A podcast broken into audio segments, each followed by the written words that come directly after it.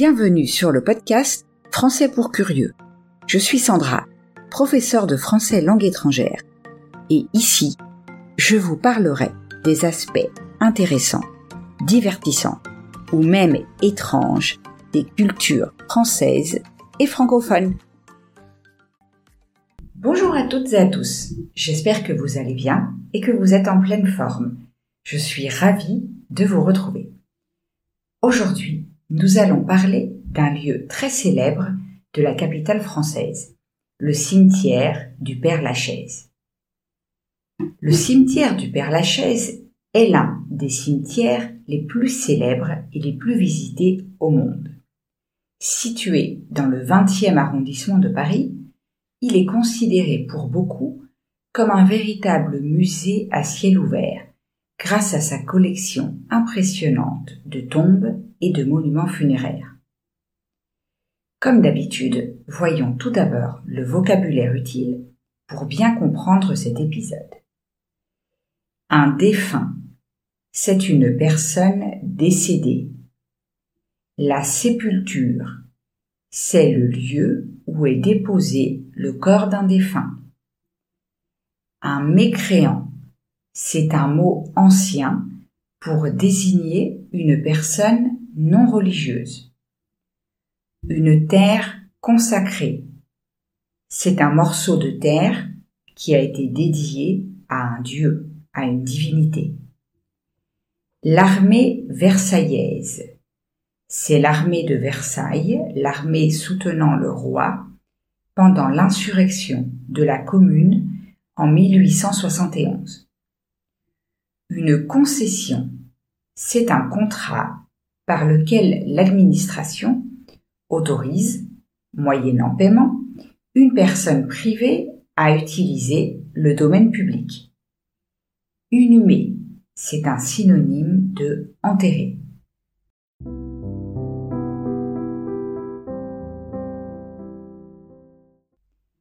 Entrons maintenant dans le vif du sujet et commençons par un peu d'histoire. L'histoire du cimetière du Père Lachaise remonte au début du XIXe siècle. En 1803, le gouvernement de Napoléon Bonaparte décide de créer un nouveau cimetière dans la partie nord-est de Paris, à l'extérieur des fortifications de la ville. Paris manquait de lieux de sépulture suite à la loi de 1780 qui interdisait les cimetières en ville. Lorsque Bonaparte était encore consul, il avait déclaré que chaque citoyen a le droit d'être enterré, quelle que soit sa race ou sa religion, réglant le cas des mécréants, des excommuniés, des comédiens et des pauvres.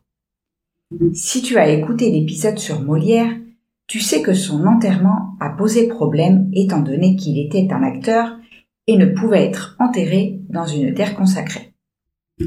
Ce nouveau cimetière est nommé cimetière de l'Est, mais il est rapidement rebaptisé cimetière du Père Lachaise, en hommage au prêtre jésuite François d'Aix de Lachaise, le confesseur de Louis XIV, qui avait une résidence à proximité. La conception de ce cimetière est confiée à l'architecte Alessandre Théodore Brognard. À cette époque, trois types d'inhumations sont prévus. Dans les fosses communes, dans des concessions à temps limité et dans des monuments funéraires plus prestigieux. Il est ensuite ouvert le 21 mai 1804 et la première inhumation est celle d'une petite fille de cinq ans, nommée Adélaïde Paillard de Villeneuve. Cependant, au départ, le cimetière est peu fréquenté et les Parisiens préfèrent enterrer leurs morts dans des cimetières des paroisses locales. Ils sont réticents à organiser des enterrements sur les hauteurs, dans un quartier pauvre et populaire situé à ce moment-là à l'extérieur de la ville. En 1815, le cimetière ne compte pas plus de 2000 tombes, ce qui était très peu pour l'époque. L'heure, en 1817, le préfet de la ville prend une décision et fait transférer des dépouilles de personnalités, celles d'Héloïse et Abélard, mais aussi de Molière, et oui, encore lui, et de La Fontaine. Le cimetière devient ainsi à la fois un lieu d'inhumation, sa fonction première, mais aussi de visite. En 1830, le Père Lachaise connaît un nouvel élan avec l'inhumation des restes du célèbre écrivain français Honoré de Balzac. Sa tombe, ornée d'un monument imposant, devient rapidement l'un des sites les plus visités du cimetière.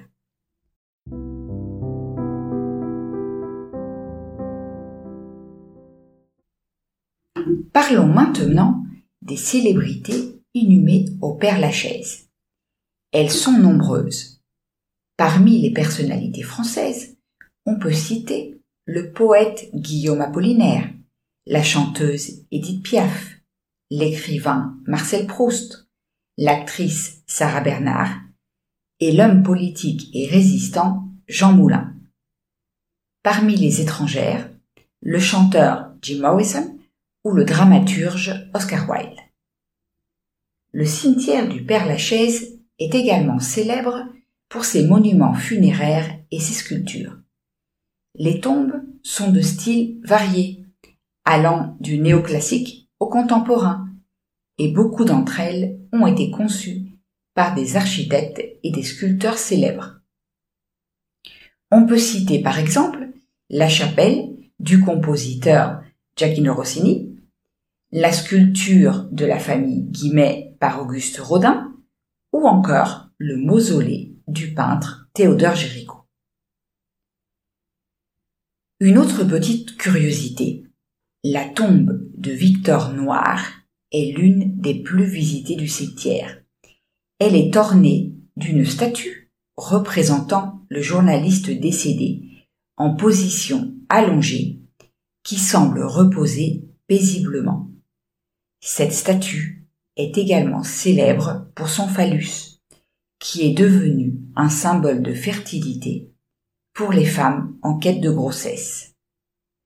En outre, il existe de nombreux lieux de commémoration à l'intérieur du cimetière. Le plus célèbre est probablement le mur des fédérés.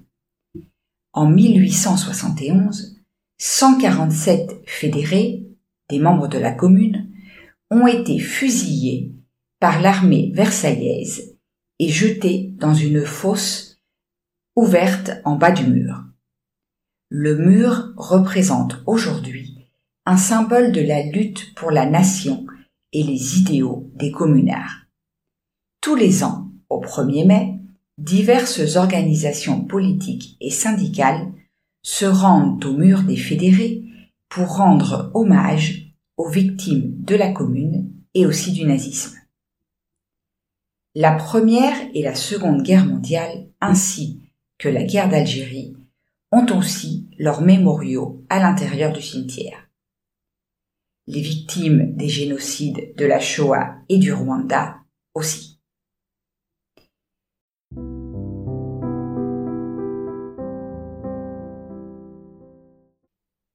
Aujourd'hui, comment fonctionne le cimetière?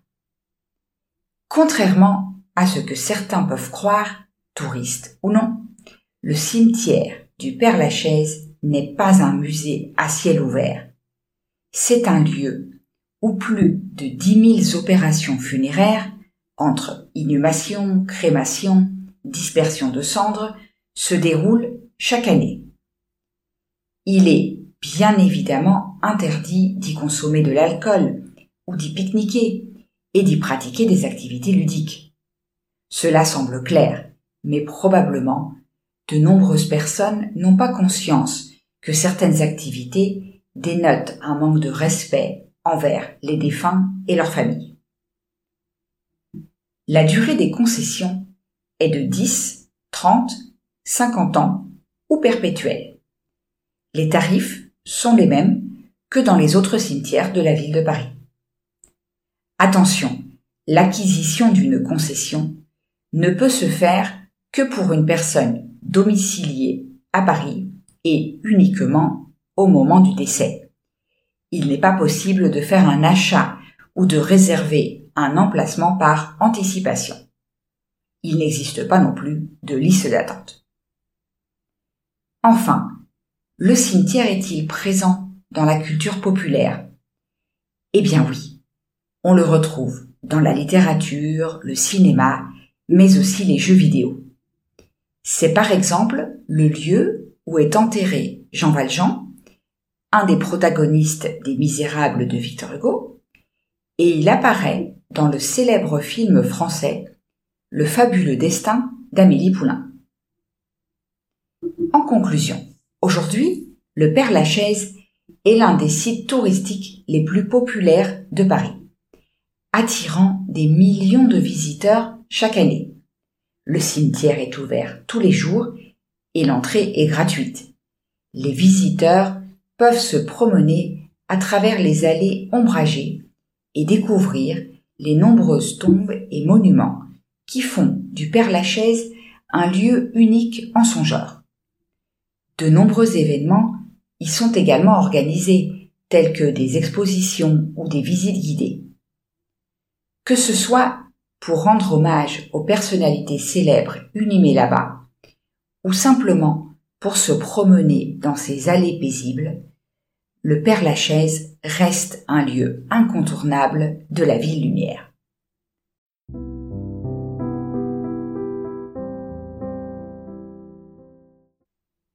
Et voilà, nous arrivons au terme de l'épisode d'aujourd'hui. Merci d'avoir écouté ce podcast jusqu'au bout. J'espère que tu as aimé ce que tu as entendu. Si c'est le cas, je t'invite à laisser un message sur ta plateforme d'écoute préférée et à partager l'épisode autour de toi. Rappelle-toi que si tu veux continuer à améliorer ton français, tu peux trouver la transcription sur mon site. Je te laisse le lien dans la description.